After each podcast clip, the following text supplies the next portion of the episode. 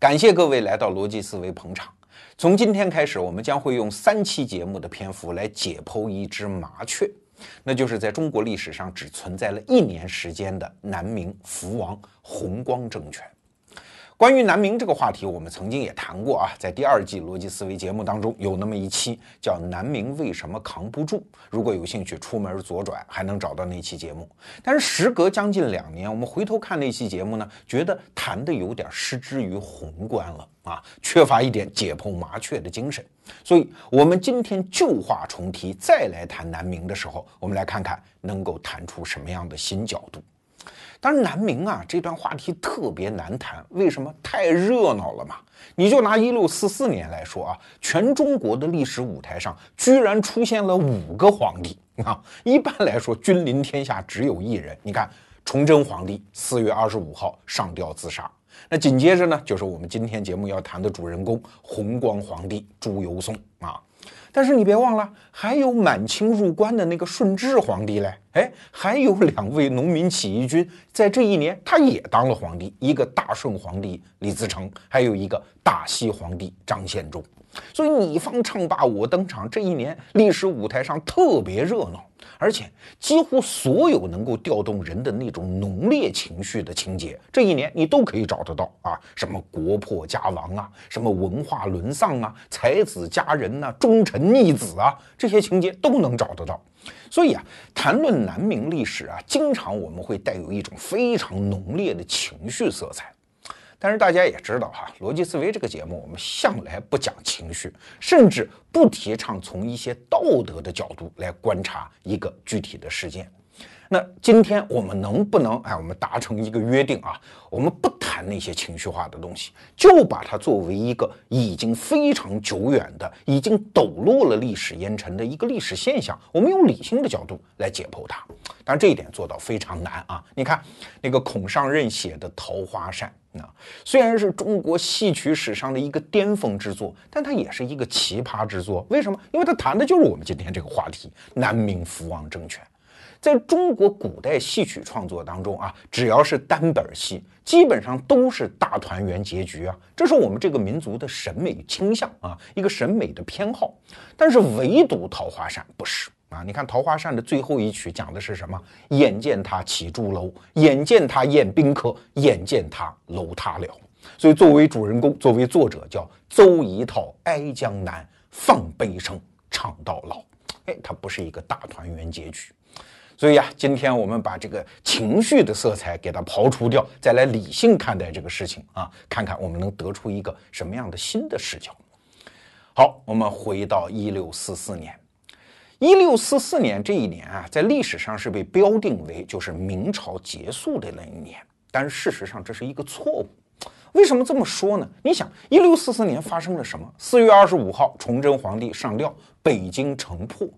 那这就意味着明朝灭亡了吗？不是啊，至少在当事人看来，距离明朝灭亡远着嘞。你不能说皇帝被弄死了，这个国家就灭亡了，对吧？其实，在明朝历史上，土木堡之变。这个明英宗被人抓走了，这样的事情发生过呀。而且你看当时的那个格局啊，我估计当时没有人会认为明朝灭亡了。为什么？我们来看几个因素。第一个因素就是看地盘儿。那当时李自成好像已经打了天下，把皇帝都给逼死了吗？但实际上李自成的地盘有多大呢？啊，你现在可以摊开中国地图，黄河以北。山海关以南，然后再加上陕西和山西，就这么一片地方。可是你要知道啊，李自成呢叫农民军，而且呢没有什么知识分子跟着他混啊，什么牛金星啊、宋献策呀，这些人都是不入流的。所以他即使打下地盘，他没有各级的行政官员这个系统来管理这个地盘啊。所以如果说他真有能够控制住的地方，那主要是陕西和山西。哎，像黄河以北啊，在河南呐、河北啊、山东啊这一片地方，基本上已经进入一种叫无政府的状态。你如果去看南明当时的很多史料，北京城破，很多官员南下逃难吗？哎，经过河南和经过山东的时候，基本上都得隐姓埋名。为什么？沿途的那些就没王法了嘛。所有的农民都上了街啊，拿个大棍子就等在官道旁边啊，路过的管你是行商还是做股还是官员，啊，都是抢啊。所以当时社会秩序已经荡然，就说明什么？说明李自成其实没有严密的建立起自己的一个统治机构。那后来呢？五月二十九号，我们都知道啊，这就是大概是崇祯皇帝死了一个月之后的事情，就是满清拿下了北京城。那满清对于整个北部中国的控制是什么样呢？也非常弱呢，基本上就是北京城周边的那一小块地方。哎，所以你打开中国地图一看，南明当时多大的地盘啊？可以说是北到黄河，西到荆楚，就是今天的湖南、湖北啊；东到闽浙，南边的广东、广西、云贵，这都是南明的地盘啊。我们再来看财政的状况，崇祯皇帝干了十七年，中国的北方叫一片糜烂啊，加上四川，因为李自成、张献忠主要是在这块闹，可是南边基本是完好无损呐。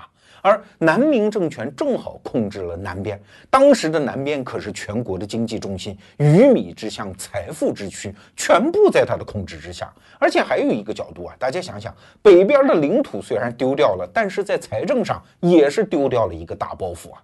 至少在当时的几个政权来看，南明的财政状况肯定是最好的，这个没有疑义啊。再来看武装力量。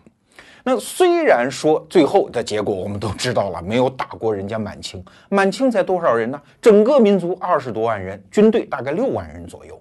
可是南明握有的职业军人啊，至少是一百万人。当然，现在这个数字也不好算了。比如说啊，史可法在江北布了四镇，就是什么黄德功啊、什么高杰啊这些人。四镇官方承认的兵员数，一个镇只有三万，一共是十二万。但实际上这个数字是不对的，为什么？因为这个数字是对应于中央给他发军饷的数字，一个士兵一年二十两啊，所以只承认你有三万人。而实际上这四镇都是军阀嘛，自己是要扩军的。比如说高杰，现在我们看到的史料啊，高杰的手下至少四十万人。但是主力还不是这四镇哦，而是在荆楚的左良玉。左良玉的部队有多少呢？他自己号称有什么百万啊，也有人说八十万，也有人说四十万。所以总而言之，当时南明各种职业军队加起来至少是一百万人。而且这还都不算，南明一个最大最大的优势就是它是有一个备份系统的。我们以前讲过南宋，对吧？那个康王赵构往南跑，被人打得到处流窜。为什么？因为当时北宋的中央政权崩溃掉了，没有一个政治系统。可是明朝，因为哎，我们以前讲过朱棣篡位嘛，对吧？他搬迁到北京之后，因为南京是孝陵所在地，就是朱元璋的所在地，所以南京作为首都的地位是没有撤掉的。南京是有完整的一套政府班子的。哎，这按照现在互联网的概念讲，这叫一套灾备系统，就是一旦出现灾害，哎，这套系统马上可以启动运行。所以，一六四四年四月二十五号，崇祯皇帝一死，南京的合法性地位马上就接替过来了，这套系统马上可以运作。哎，问题来了，为什么这个看起来庞大、健全、强壮的系统，在短短一年之后就崩溃掉了？啊，这对我们今天的人呢，去理解一个权力系统的崩溃是有借鉴意义的啊！这是一支多么好的样本呐！那好，让我们回到一六四四年的四月二十五号这一天，崇祯皇帝死了。这个消息啊，传到南京其实非常慢。为什么？就是我们前面讲的原因啊，河南、山东一带已经乱掉了，所以南京一直到了五月六号的时候，才模模糊糊知道北京出事儿了。出什么事儿不知道哎，你看当时的南京兵部尚书史可法还在誓师秦王嘞，其实他不知道这个时候已经无王可擒了啊。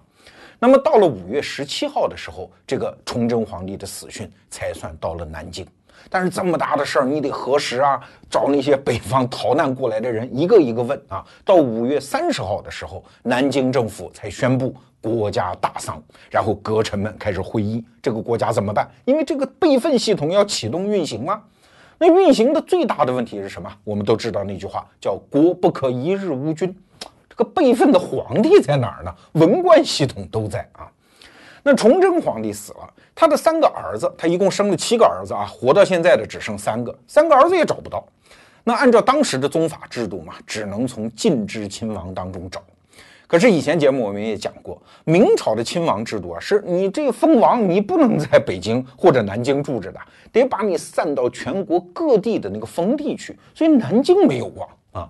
那离南京最近有王的地方在哪儿呢？在淮安。淮安本地也没有王，这个王啊都是逃难来的。一六四四年的四月初，这个北京已经告急了嘛，所以北方的很多王就开始往淮安跑。哎，这个地方我们插播一个知识啊，为什么到淮安？因为在明代末年的时候啊，黄河夺淮，就是黄河那个下游，哎，黄河老泛滥嘛，就夺了淮河的河道，所以这个时候黄河的下游和淮河的下游是一条河。那淮安是什么地方呢？就是黄河、淮河和大运河的这个交界点上。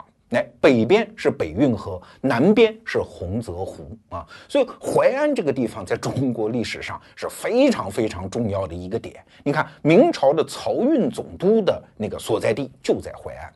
所以啊，北方的王往南逃都是坐船嘛，带着自己的太监啊、宫眷呐，就开始跑，跑到这个交通最发达的地方，就开始住下来了。因为这个地方还处于南明的这个控制地啊。这个当时的漕运总督叫陆振飞，这个人回头我们还要谈到。那这个时候在淮安一共是四个王啊，其中最著名的是两个，一个叫陆王，还有一个叫福王。那其他的三个王呢？这个时候啊，带着钱财啊，带着船呐，带着太监啊，哎，还过着一种亲王的生活。最惨最惨的就是我们今天故事的主人公福王。福王为什么最惨呢？因为他们家家破人亡最早。这是三年前的事儿啊。一六四一年的时候，李自成大军打下洛阳之后，洛阳就是老福王朱常洵的封地嘛。你不是叫福王吗？你不是喜欢养梅花鹿吗？好。把你杀了，和梅花鹿一起炖成一锅，叫福禄宴，把这老福王给吃了呀！你看这个下场多惨啊！那他的儿子就是小福王，自然流落民间，有上顿没下顿，衣不蔽体，跟叫花子一样。好不容易流落到淮安，一看哟，这个地方还有三个王，不是叔叔伯伯就是堂兄弟，舔着个脸上去借钱。哎，这个陆王不错，堂兄弟啊，借了一千两银子给他，他才算搬上岸，租了个房子住了下来。那后来南京派人去见他的时候，发现父王混得好惨呐，衣不蔽体啊，穿个破布袍子，坐在一破床上，连个枕头都是破的，也没个蚊帐。身边的太监仆人更是像叫花子一样。但是请注意啊，你别看小父王混得惨，他在继承皇位的资格当中排得最前，因为按照宗法制度，你看崇祯的儿子找不着，崇祯和天启这俩一对兄弟全死了。那只能在崇祯的堂兄弟当中找啊。那最近的就是这个福王，这个近是两层意思啊，一个是血缘关系近，还有一个是地点比较近。虽然也有崇祯的堂兄弟在世，但是有的在重庆啊，后来让张献忠给杀了啊。能够马上到南京继位的只有这个福王。但是啊，这个时候从南京的朝堂上就忽忽悠悠地飘来一句话，说这个福王不合适吧？不贤呐，贤王是谁呀？是这个陆王。可是陆王血缘差得好远啊，怎么排也排不到他。哎，为什么在南京传来这种舆论的声音呢？哎，东林党人嘛。东林党人这个时候的大佬是谁呀？我们都知道，柳如是后来的老公钱谦益啊。钱谦益就说：“陆王贤，福王不贤，我们应该立一个贤王。”那这句话是真是假呢？后来一看，假的。东林党在这个问题上撒了谎。为什么啊？我们来看几个因素。首先，明代的那些王，他又不能当官，又没有任何其他的生计，都是生于深宫之中，长于妇人之手。在他出来混之前，他干什么？你不可能知道。外面的文官，你怎么可能交接王府？你这不是要造反吗？对吧？所以，陆王贤不贤，其实当时没人知道。那这鹿王他到底闲不闲呢？后来史料披露出来，原来跟福王一路货色，半斤对八两。福王爱看戏，是个戏迷；这陆王啊是个棋迷，而且还喜欢玩个古董啊。你说谁比谁高多少呢？后来，福王登基之后，有一些南京的官员就跑去观察这个陆王啊，说东林党人都说他闲，观察半天说哦，原来也是一个中人之姿啊，就是很普通的一个人呐。哎，我们看啊，后来这两个人的下场来看，哎，福王不见得比他差嘞。福王好歹是逃跑，从南京跑到我老家芜湖啊，被抓押到北京给杀掉的。这陆王呢，一看清兵南下，他当时流落在杭州，干脆开门投降了。所以你说谁比谁贤呢？哎，那问题就来喽，为什么东林党人铁嘴钢牙，一口咬定陆王比福王强呢？嘿嘿，这牵扯到四十多年前的一件事儿。熟悉明史的人都知道啊，这是万历年间的事情。万历皇帝俩儿子，长子朱常洛就是后来的明光宗，天启皇帝、崇祯皇帝的亲爹。但是啊，万历皇帝不喜欢这个长子，因为他的母亲是一个普通宫女。他喜欢谁呢？小儿子朱常洵，就是我们刚才讲的被杀掉，跟鹿肉一起炖成福禄宴的那位老福王。因为老福王的母亲是郑贵妃，万历皇帝特别喜欢。你看，这个就是难题呀。老皇帝喜欢小儿子，但是大臣们不干。大臣们最主要的就是东林党，反对反对。哎，这一反对可就事儿大了啊！从万历朝的后半截到后来的天启年间到崇祯年间，一共四十多年，整个明朝的政局就在折腾这件事儿。如果你有兴趣，可以去了解一下什么叫晚明三大案，就是停机案、红丸案、移宫案。包括后来的魏忠贤作乱，包括崇祯朝的很多政局风波，都是跟这件事情有关啊。具体我就不细讲了。总而言之，东林党人是抛头颅洒热血，费尽九牛二虎之力，把这个福王从可能的继承者位置上给拿下来了，把朱常洛啊，就是崇祯他爹给扶上去了。这是东林党人觉得这是我最光荣的历史。哎，可怎么这个风水轮流转啊？四十多年之后，国破家亡之后，突然这个小福王又冒出来了，真是个打不死的小强。如果小福王登基当了皇帝，对东林党人来说有两个结果：第一，我们先辈的鲜血可就白流了；现在风水轮流转，皇位又落到福王一家，那我们不就白干了吗？这口恶气是咽不下去的。而第二点更重要，因为它是一个很现实的政治结果啊。因为东林党人和魏忠贤斗来斗去，就是这个题目是一个主要的题目吗？哎，后来我们东林党人赢了，崇祯皇帝把你魏忠贤这一伙定为阉党，定为逆案。那好，现在你小福王要当了皇帝，你会不会翻案嘞？这一翻案可就是腥风血雨啊！我们东林党人的身家性命也许就不保啊！你会再次迫害我们的，所以坚决不能让你当皇帝。这个算计不能说错啊，但问题是东林党这帮人，第一没节操没底线，第二没本事没能耐。当然，在这儿我们得说啊，在当时朝局当中的所有力量当中，东林党还算是不错的力量，它总比阉党要好吧。但是那个时候的文人，他作为一股政治力量，他没有那么多原则和底线，这个我们要有一个概念啊。比如说，我们为什么说他没底线？那个时候的文人攻击政敌的时候是满嘴喷粪的，包括那些正色立朝的士大夫啊，没有根据的话，那可以是胡说的。包括你去读晚明的历史，那些所谓的大忠臣去攻击奸臣的时候，比如骂严嵩、骂魏忠贤，那也都是胡喷，跟对方迫害这些正人君子是一样的手法啊。比如说石可法。石可法是大忠臣吧？这没话说了，跟南宋后期的文天祥是一样的历史地位。而且石可法还不算东林党人，但是东林党人给他灌输了那一套，他居然就去写啊，说这个福王啊，呃，不好，哪不好呢？七条不好。什么贪呐、淫呐、酗酒啊、不孝啊、虐下呀、干预有司啊等等，就列了七条罪状。哎，请问你有什么证据？你根本就不认识他，这个人在历史上没有任何记载，没有任何材料，哎，就可以写七条啊，说你不好。所以东林党人，你看干事没底线吗？而且还有一点啊，你东林党人但凡是为这个国家考虑，你就必须得接受福王啊。为什么？当时漕运总督陆振飞讲过一句话啊，叫“一贤则乱，一亲则一”，什么意思？就这个时候挑皇帝，你不能再挑谁贤了，因为这没标准嘛，所以一定会导致大乱嘛。这国家已经闹到什么份上，能够承受得起这样的乱吗？所以只能一亲，就是看血缘关系，因为这是有一个唯一的标准的。所以这个时候福王是不二人选。但是东林党人管你那个事儿，为了我自己的身家性命安全和我的政治立场的正确性，我就反对福王。所以说他们没有什么道德底线啊。而且我刚才还讲，他们又没本事没能耐。此话怎讲？你东林党人真要是认可陆王，那你倒是干呐！你联络一帮武人、一帮武装力量去迎立人家陆王啊？他不去，天天在朝堂上叨叨咕咕、叨叨咕咕，跟史可法叨叨咕咕，他没有个执行力。这是什么历史关头啊？这叫福利大功、策立大功。如果立下，那马上就是荣华富贵啊！你们东林党人不干，有人会干呢。比如说凤阳总督马士英啊，这是后来著名的大奸臣。一看机会来了，马上联络北方四镇的那些军人们，迎立福王，因为这在法统上、在宗法上是最没有毛病的一个选择啊！嘿嘿，你看，这个就是历史的重要关头。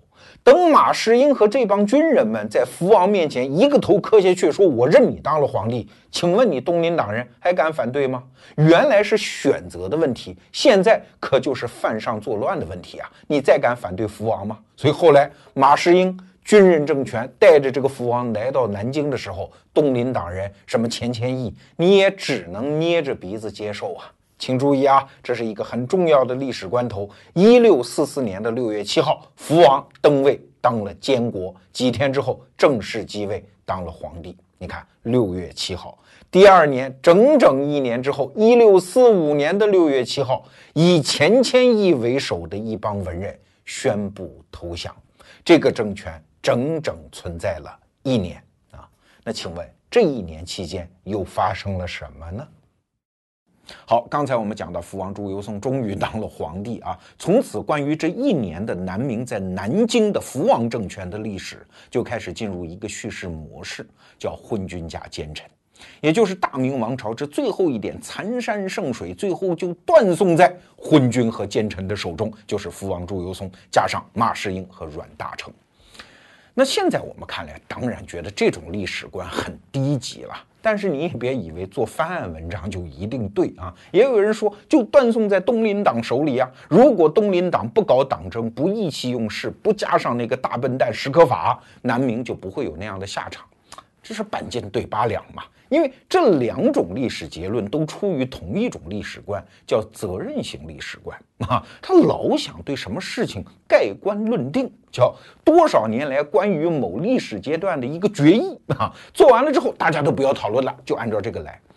那这个可能对一个时代的政治是有用的，但是对于我们后人，尤其隔了这么好几百年，有什么意义呢？我们知道哦，历史上有过一个好人，或者有过一个坏人，谁干了一件好事，推动了什么，或者谁干过一件什么坏事，败坏了什么，这对我们有什么用呢？啊，历史是什么？历史本质上是人在特定阶段的一个协作结构的演化。所以，站在后世的人的角度，我们一定要看这个结构它是怎么演化的，内在的规律是什么，对吧？你说谁是好人，一定干成什么事儿，那我就要反问：同时代一定有坏人，你怎么就能遏制住坏人的反抗呢？坏人如果他干了一件坏事，我就要反问：为什么同时代的好人没有能够遏制住他呢？啊，所以你一定是从结构的角度再来看一个历史结果，那得出结论就没有那么廉价和苍白。好，我们来看一个问题啊。都说南明的败坏是因为一个昏君，那包括后来一直到清代啊，很多人在总结历史教训的时候说，就怪这个福王，就怪这个福王，那也也整理出一套道理啊。那好，我们现在就来问一个问题：福王他到底是好人还是坏人？现在看来啊。福王肯定不是什么圣明天子，这是肯定的啊。但是有据可查，说可以确认的，他的劣迹无非是两样。第一样呢，爱喝酒啊；第二样呢，爱看戏。刚才我们已经讲到了啊，他这个戏迷到什么程度？他在南京，你看干皇帝一共也就干了一年。有一天晚上啊，突然宫中开始鸣钟。这都是一个宫中出重大变故的一个信号啊！因为古代的那个皇城半夜都是要下锁的，宫中不出事儿是不可能开宫门的。宫中明中，大家都坏了，出大事儿了，可能皇帝得疾病要死了，还是怎么着？哎，一会儿太监就火急火燎的出来了，说什么？说宫里要演戏，缺一些道具啊，所以明中市井出来找道具。你想这个戏迷戏迷到这个程度，还有就是大年除夕，因为他只有一年嘛，只有那么一年的大年的除夕晚上，这个福王朱由崧啊就闷闷不乐。啊，旁边就有人问他，说：“这个陛下呀，这个除夕你闷闷不乐，是不是我们的故国还没有恢复啊？所以你很不高兴啊？”哎呀，福王说：“不是，不是啊，梨园书少佳者，什么意思啊？就是我的戏班子里没有名角啊，看的不过瘾。那你说戏迷戏戏瘾就这么大。到了一六四五年的五月十号，那个时候扬州已经被打下来了，马上清兵就要过江了哈。”那福王呢？其实他已经开始准备逃。刚开始他就早就跟什么钱谦益啊、马士英这些人商量能不能走啊，他们都不让他走。所以五月十号那一天，他已经打好主意，我已经要走了。估计行李已经收拾好了嘛啊！但是那天中午仍然传戏要看，一直从中午看到了深夜啊，大概是凌晨的时候，带着几十个太监才开城门逃走。那所以你看，他算是搞了最后一次汇报演出，就戏迷瘾大到这个程度。但是啊，朱由崧在当时的社会舆论和野史记载当中可不是这番形象，他给我们留下的背影主要是两条：第一是淫，第二是假，可以说是劣迹昭彰。那什么是淫呢？最主要的就是说他兴趣非常广泛啦，男女通吃啦，而且尤其偏好幼女。说那两个奸臣马士英、阮大铖整天什么都不干，就在秦淮河上给他搜集幼女。说有一天晚上他喝醉了，一夜之间淫死两个幼女，而且抬出宫给埋了。说阮大铖、马士英就接着给他找啊，后来找到后来都找不到勾栏当中的年轻女子了。后来弄死之后，也就直接埋在宫中，也不抬出来了。你一听这个记载就是假的嘛啊？因为你想想看，他又是个戏迷，又爱喝酒，整天胡了八嘟呢。一个人他怎么可能在性事上有这么大兴趣嘞？我就算他有那么大兴趣，你就算是职业的日本的 AV 男优，可能一夜弄死俩人，这性能力也太可怕了吧？啊！而且这我也不是胡说啊，我看到很多中立派的官员在事后写的一些记载，尤其他们记载就是宫中后来放出来的那些宫女说啊，说这个福王啊对男女之事没有那么大的兴趣啊，很显然是当时社会舆论对他的一种污妄。那背后黑手是不是东林党，我们就不知道了啊。那还有一条呢，说他假，就说他其实不是福王啊。那晚明我们刚才讲有三大案，就是停机案、移宫案和红丸案。但是南明短短一年，哎，也有三大案，就是大悲案、同妃案和假太子案。这三大案的过程我们是没有时间讲啊。但是所有这三大案都指向一个问题，就是你是不是福王哦？没准是假的哟。确实，这福王也没法自证，那个时候也没有什么第二代身份证什么的，对吧？也无非就是靠身边的一些太监来证明。可是有身边有太监，你就是真的了？哎，至少当时的野史上有这么一个记载啊，说其实啊这人就是假的，因为福王小福王流落民间之后，就把自己的印啊，因为没钱嘛，就给抵押掉了，然后这颗印就流落到一个赌徒的手里。后来这个赌徒也赌输了，又拿这个印去抵押，就当铺去当钱嘛。哎，结果被马士英发现了。马士英说：“哟，你有小福王印，好吧，你就说你是小福王。”然后就把他扶上了宝座。还有这么荒唐的记载，你想怎么可能啊？但是所有这一切都说明一个问题啊，就是当时握有舆论主导权的东林党人和复社的那些学生领袖们，确实打心底里不太承认这个福王的合法性，但是又不能公开说，所以只好。私下泼这种脏水，那现在时间过去了好几百年，我们怎么样客观公正的来评价这个福王啊？至少我看到那么多资料之后，我对他留下了两点印象。第一点就是，如果他作为一个普通人来说啊，我们不是按什么圣明天子来要求他啊，他是一个心地还算不错的人，那至少是心眼儿比较大的一个人。比如说，他对待石可法。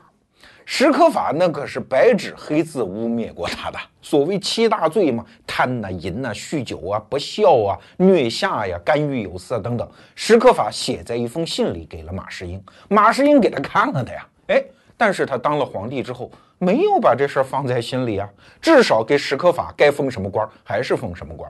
但是后来史可法觉得南京的朝堂乌烟瘴气，不愿意在这儿混了，叫自请督师江北啊，我要到江北带军队去。福王让他去了呀。什么叫督师江北啊？这是掌握国家所有的军事力量哎，等于把刀把子交给你了呀。这是一个最大的信任呢。至少福王没有撒泼打滚的，一定要迫害史可法吧？这是第一个证据。还有一个证据就是关于三朝要点。三朝要典是什么？是一本书啊。这书呢，魏忠贤和他的阉党编的。那主要的意思呢，就是说啊，从万历皇帝一直到福王，包括到今天东林党人这帮人啊，我们关于几十年来若干历史问题的决议，就写了这么一个三朝要典。你可想而知，阉党干的这个事儿嘛，一定是替万历皇帝说话，替老福王说话，骂东林党人。那后来呢？崇祯皇帝上位之后，把魏忠贤这帮大为阉党，定为逆案。那当然，三朝要典就是一颗大毒草了，反书了，马上就封禁了啊！全国搜集，然后就给销毁了。哎，现在小福王当皇帝，那自然就有那爱拱火的说：“三朝要典是本好书啊，可惜啊被封了，咱现在得翻案呀，得从民间把这个版本给找出来啊。”那你说小福王怎么看待这个问题？哎，你看他当时的几个表态，即使站在今天的这个水平来看啊，那个政治水平也还是挺高的。他说：“首先，这是关于我爹的事儿，你们东林党人当年诬陷我爹也是无所不用其极。我作为人家的儿子，我应该替这事儿翻案，以尽我的孝心。啊，这是第一条。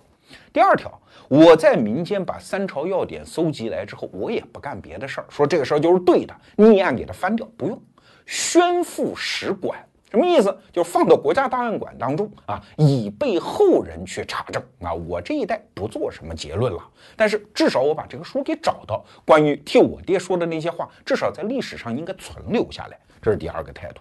第三个态度呢？当年的东林党人和现在的东林党人根本不是一回事儿，那一波人早就死了啊！所以关于现在，甭管你是什么人，跟这件事儿，我现在就说完全无关，绝对不做事后追究。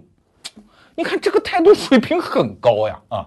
所以后来啊，虽然像阮大铖这些人反复的就挑拨这件事儿，因为阮大铖是阉党嘛，老想翻案，但是福王朱由崧从来没有同意过进行翻案。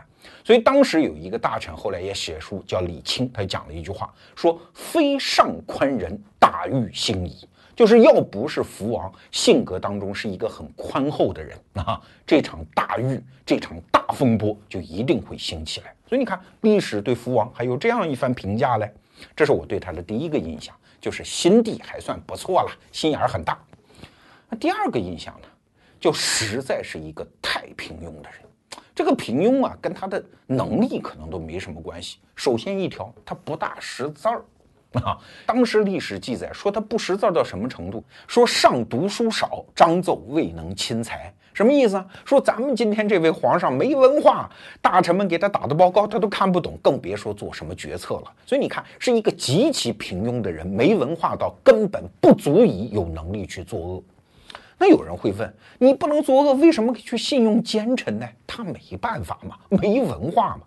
因为如果我们设身处地的想啊，我们是福王，我们这一生将会过得极其的暗淡，因为生下来就注定是一头猪啊。因为你是亲王，你生在王府之中，你肯定没见过世面，然后你也肯定不可能有文化。有文化，像我们小时候读书都想高考，将来出人头地，光宗耀祖。哎，你是王爷。王爷，首先你不能当皇帝，这个人生目标你没有了吧？你不能经商吧，给皇家丢脸；你也不能科举去当官，所以人生毫无目标，生下来就为了享富贵，然后去等死，这样的人生有什么值得过呢？但是没办法，他生下来就是这个命啊。然后突然国破家亡，流落民间，衣食无着。哎哎，突然有一天，马士英带着一帮军人，一个头磕下来说：“皇上，我们认你当皇上，你跟我到南京去当皇帝。”他能不去吗？那至少去了，第二天的饭还有嘞啊！一年之后，又突然国破家亡，只好逃走，然后又被一个叛将叫刘良佐给抓了，押送回南京，向清朝投降。押回南京的时候，是一乘小轿，青衣小帽，以油扇遮面，不好意思，他有什么办法呢？他回到南京之后，嬉笑自若啊，当时就问一句话，说马士英呢？马士英呢？你看他到这步田地，也只能找马士英啊，因为以他的文化和行政能力，他不靠马士英，他靠谁呢？现在生物学上有一个词儿叫印随效应。说有的小鸭子，它刚刚生下来的时候啊，它第一眼看见什么，它就认谁当妈。如果它第一眼看见的不是一只母鸭子，是一只盒子，哎，它这一辈子都跟着那盒子走，甚至将来长大了要找母鸭子，它也呃跟那个盒子谈恋爱。第一眼看到什么，它就只能跟什么呀？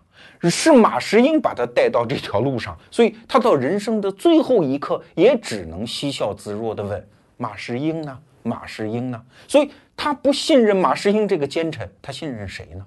而他最终的下场也非常悲惨啊，被押到北京，后来被杀了。但是清朝对于福王居然吝啬到什么程度，把他杀了都没有给他留下一个字的记载。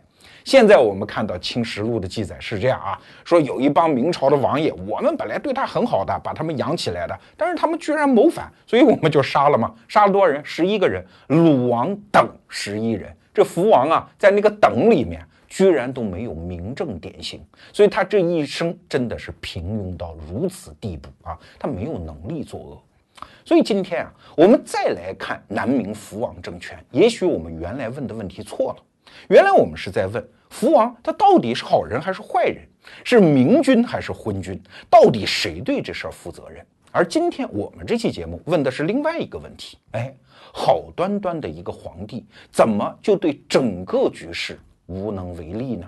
他为什么平庸到想作恶都不行的程度呢？关于南明的历史，还有过这么一种假设：说如果一六四四年崇祯皇帝不是暴死在北京，而是及时南下到南京，或者你自己不来，派太子到南京来监国，这样合法性就不存疑呀。那没准在清军南下的时候，就可以组织起更为有效的抵抗，就会像东晋或者是南宋一样，再在江南延续一两百年的王朝寿命。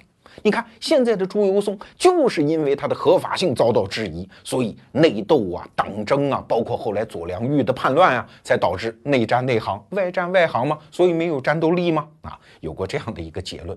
这个结论呢，史料确实很支持。但是如果站在更高的维度上，你再去推敲，你会发现这个结论其实也站不住脚。我们来看两个问题啊。首先，哎，北中国是谁丢的？不就是你崇祯皇帝丢的吗？哎，理论上来讲，你当时的形势可是比朱由崧的朝廷那形势要好哎，你合法性不存在问题吧？你可以更大规模的调动政治、军事和财政资源吧？那你为什么把国家丢了嘞？你跑到南京，你有什么信心说你能组织有效的反抗啊？这是第一点。那第二点。就是事实上，在崇祯末年，我们发现什么？就是围绕崇祯那个体系，它的分崩离析的程度，是比朱由崧的朝廷更为严重的。你看。崇祯还活着的时候啊，那些大臣们就骗他嘛。比如说，他有一个首辅叫周延儒啊，我带兵出征，然后打败了，打败了回来会败为胜啊。崇祯气得要死，把他给杀了啊。我们以前节目还讲过，崇祯到最后实在没钱，说各位大臣行行好。掏点钱出来，国家马上就完了，对吧？覆巢之下没有完卵，你要钱何用啊？然后他的亲老丈人周奎居然都不掏钱啊！后来那个据说崇祯的太子都是被这个周奎给害死的，就说明你的合法性当然不存在问题，但是这个合法性不能转化为有效的凝聚力。所以崇祯临死的时候讲过一句话，说天下的文臣全该杀呀。说明什么？他对这个系统已经彻底丧失了信心。所以你看，崇祯死了之后，在北京我们看到的现象是什么？没有人为他尽忠啊，没有人什么呃河门投火而死啊，投环而死，这都是在南明我们经常能看到的现象。北京没有啊。崇祯一朝十七年，用了五十多个大学士，这些大学士是排着队的去找李自成去报效啊，我要当官啊。没有多少人替崇祯去尽这个臣节啊！国家养士三百年，怎么最后人心分崩离析到这个程度？以前有我们有一期节目专门讲这个哎，相比起来，朱由崧的朝廷，你看清军南下的时候，在北中国几乎没有遇到什么抵抗，反而是在什么扬州十日、嘉定三屠啊，在南方遇到了极其激烈的抵抗。所以说啊，朱由崧就算不是什么圣明天子啊，他没有把这个朝廷变得更好，他至少也没有把它变得更坏嘛。所以说，传统对南明兴亡的解释的角度都是有问题的。那今天我们就给大家提供一个全新的解释角度啊。那就是从中国古代政治系统的演化的角度啊，中国古代的政治系统那是一项高科技成果嘞，历代帝王对此均有贡献啊。所以在近代化的过程中，西方人一看中国的这套政治制度，觉得太神奇了，中国人的政治想象力太发达了，太早熟了。包括现在西方的很多文官制度都是从中国借鉴过去的。你想，以一个人呢叫皇权控制亿万子民，控制好几百年啊，不动荡，这是一个多高的政治技巧？而且当时的技术条件是如此落后，居然能做到。你看，孙中山先生在搞他的革命理论的时候，他提出来五权宪法呀。西方人讲的是三权，孙中山说不对，还应该加上两权：监察院。和考试院，这是我们中国古代搞出来的科技成果，应该保留下来，对吧？说明我们在这方面特别发达。那发达的政治体系，它的本质是什么？就是皇权的逐渐扩张。你想，一人控制亿万人有多难？多少人在旁边觊觎这个最高权力呀？军阀、权臣、太监、外戚，对吧？所以把这些人搞定不容易。那从皇权和相权的互动过程中，我们就可以明显看得出来这个趋势啊。秦汉的时候还有宰相，但是到唐代的时候呢，宰相已经不是一个人了，而是一个班子，什么中书省、门下省的长官都叫宰相。那到宋代的时候，宰相跟皇帝对话已经没有座位了，你必须站着回话了。到明代的时候，大家都知道朱元璋干脆把宰相就撤销，变成内阁大学士制，所以皇权是一路加固。但是请注意啊，历史永远不会这么单线条。皇权一路加固的过程当中呢，就是这个系统变得越来越脆弱。你看，唐代之后，中原的汉人政权只要建立，都会毁于外族。一个宋朝，一个明朝啊。而宋朝面对的那个对手，说蒙古人，那没办法，全世界都打不过他。可是明朝面对清朝这个对手，他非常弱呀，怎么也打不过呢？所以。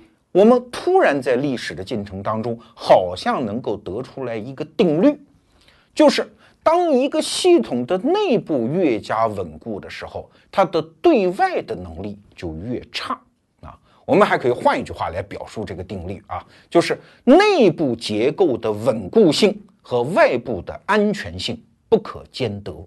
过去啊，我们总是从道德这个角度来批判权力，什么绝对的权力带来绝对的腐败啊，权力不尊重人、迫害人呐，等等。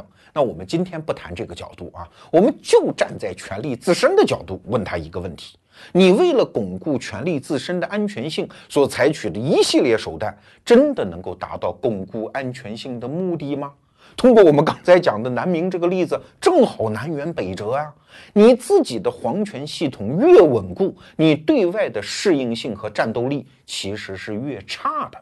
哎，这是为什么呢？这就需要我们站在一个全新的角度再来理解什么是权力。过去我们都以为权力就是予取予求吗？就是生杀予夺吗？说让你干什么你就得干什么吗？而实际上，权力放在一个更大的系统内看，它也是人类的一种协作机制啊。你需要稳固，就必须跟更多人协作啊。所以很多人讲，集权和民主是两个系统啊。集权不太关注大多数人的利益和想法，正好相反，集权是调动大多数人心底的恶来巩固自己的系统。啊，你比如希特勒就是这样，你不能说他无视德国人的想法，他恰恰是煽动德国底层人当时那种恶的想法，才能巩固他的位置。所以他不是忽视大多数人哦。再比如说独裁者卡扎菲，他要想搞定坐在那个独裁者的位置上，他必须把国内大多数的部族给搞定，他这个位置才安全啊。所以它也是一种协作，但是集权的协作问题在哪儿呢？它是一种试图单向控制的系统。哎，这就带来两个后果。第一个后果就是集权的过程当中必然伴有一种更恶的分权过程。这话怎么讲啊？我们还是拿明代来举例子。朱元璋当时已经把皇权集权到一定程度，连宰相都废了吗？但是又怎样？你皇帝能把自己累死吗？天下所有事儿都你管，对吧？大臣报一单子，说全国一千多个县，你来任命县官啊，你来任命啊，你连名字都叫不上来，你怎么任命？你必须分权。所以后来明代内阁的大学士，有的就变成了真宰相啊，比如说张居正，那比前代的那些权臣好像权力还要大一些。那你好，我通过一系列的措施遏制大学士，遏制内阁，那你只能怎么办？接着分权嘛，搞太监嘛。所以朱元璋死了没有几代，那些皇帝们就开始违反他的祖训了啊。朱元璋说太监不许识字，他就是怕太监弄权。但是后来的皇帝没有办法，为了制约内阁，必须在宫中办内学堂。啊，教太监识字儿，然后搞出一个司礼监，司礼监的秉笔太监，秉笔太监当中再产生那个掌印太监，所以明代的皇权非常巩固。但是结果呢，权臣也很多，而且权阉也很多，就是他的集权之后必须带来极为恶劣的分权啊，比如说什么王振呐、刘瑾呐、魏忠贤，全部是怎么出来的？这是集权的第一个结果，就是你必须分权，而且是恶性的分权。可是还有第二个结果啊，就是你越集权，就会越带来反制，这种反制力其实更大啊。比如说，在古代的皇权社会，我不知道你有没有留下一个印象啊，就什么是好皇帝啊？其实你看来看去，就是毫无主张、什么都不干的皇帝，就叫好皇帝。你看诸葛亮写《出师表》里面有一句话，叫“亲贤臣，远小人，此先汉所以兴隆也”，对吧？亲小人，远贤臣，这此后汉所以倾颓也。就这个话呀，就是你皇帝是干嘛的？找到好大臣，你所有的活都干完了，你什么都不用干啊。所以在中国历史上，关于好皇帝，其实有两套系统。第一套系统呢，就是秦皇汉武、唐宗宋祖，这都是叫雄才大略之主啊。但是宋代皇权巩固之后，好皇帝的标准变了，好皇帝就是躲在宫中，什么都不用干。你要是真干点什么呢，你就干一件事，就生孩子啊，不断找女人生孩子，那延续皇家的血脉嘛，这是你的使命。其他外朝的事儿最好少管，找几个贤臣就可以了。所以你看。宋仁宗是不是这样的皇帝啊？他什么都不用干，外面有什么欧阳修啊、包拯啊等等一代名臣。那明代也是一样啊，你看仁宣之治，最后成就的名声是谁呀？是三杨啊，那些阁老们呐。宣宗躲在宫中玩蛐蛐就可以了嘛。蟋蟀天子指的就是他，但是他什么都不干，反而留下历史的美名。你看明代还有一个皇帝，什么？我们前面讲的弘治皇帝明孝宗，还有隆庆皇帝，名声也不错，都一个特征啊，靠外朝的阁老，自己很少干什么。所以，按照这个标准来讲啊，我们今天故事的主人公朱由崧，如果他不生活在这个时代，没准是一个明君呢。只要维心还比较仁厚，然后躲在宫中搞点自己的小爱好，不干涉外面的事儿，能力比较差，没准恰恰成就一代这盛世也未可知啊。这是一种反制，但这是一种良性的反制啊。那恶性的是什么呢？恶性就是皇帝干脆罢工了，要我干什么呀？明代后期，皇帝动不动几十年不上朝，最典型的就是万历皇帝，这叫断头政治啊。当然，更恶性的反制演化，那叫起哄政治啊。明代的晚期就更是这样。你看《红楼梦》里面贾宝玉最烦的一句话是什么？叫你们那套好人的标准叫什么？文死谏，武死战。就是当一个文官，你最高的道德标准就是天天给皇帝进谏。而且以见死为目标，就是最后我把皇帝给惹急了，打我屁股，最好把我给宰了，才成就我千秋万世之名。所以你看，明代后期的政治恶性到什么程度啊？当然，嘉靖皇帝的故事、万历皇帝的故事我们都讲过，正德皇帝的故事我们没讲过啊。正德天子明武宗在历史上名声非常不好，可是你说他有什么恶？他没什么恶，他就是一个跟我们今天故事主人公朱由崧一样，没什么文化，但是有一生好奇心的这么一个小孩，不爱学习，他也没造什么恶，他就是想干一些自己觉得有趣的事儿啊，比如说到外面玩一下，老头们都不干呢，天天在那儿文死谏。那你如果遇到正德这样的皇帝也就算了吧，你无非就是呃搞出各种闹剧。你要是遇到嘉靖那样的皇帝呢，对不起，朝堂上就会现出各种各样的风波啊。那所以整个文官系统，它的目的就是它存在的目的是什么？就是为了制约住你这个集权的皇权啊。所以很多人骂东林党，说东林党啊乌烟瘴气，到南明就是他们搞坏的。东林党存在的意义就是这个嘛，就是天天制约皇帝嘛，骂皇帝嘛，你干的事儿我们都不同意，天天哭天抹泪的跟你闹啊。那如果真的出现一个魏忠贤，哎，你会发现东林党很有作用啊啊，全部是忠臣烈士啊。可是没有魏忠贤呢，没有魏忠贤。他就没有存在感嘛，所以他们天天搞党政，他就干这个的，职业干这个的。他们不是什么行政官僚。你看钱谦益这样的人啊，呃，跟柳如是之间搞诗词唱和可以，搞东林党的党争可以，你让他去搞行政，他没有这个能力啊。所以你看啊，这个系统当皇权强悍到一定程度，它激发起的其他因素的反制能力也会霸道和强悍到一定程度。它的存在就是为了对付你，而对付外面的任何系统性的外来危机，它是毫无力量。那我今天讲这个案例到底是想说什么嘛？其实还是回到我们这一代人的生存处境啊。我们这一代人面对的最大的一个变局是啥？就是外部环境极其动荡啊，瞬息万变啊。所以在这个时代，要想构建一个组织体的安全性啊，它无论是面对的问题还是运用的手段，就全部都变了。过去一个组织体系的安全性主要出现在内部嘛，就跟中国古代的王朝是一样的，一个皇帝面对的太监、外戚、权臣、军阀，所以搞定他们是使命。那用的手法是什么呢？当然就是管理了。你看朱元璋就是一个管理高手嘛，来建立一个组织体内部的单向的控制系统啊。我们假设组织体内部越听话、越有执行力，对外就越有战斗力。但这个时代变了。外部环境带来的安全性挑战，对组织体来讲更为致命。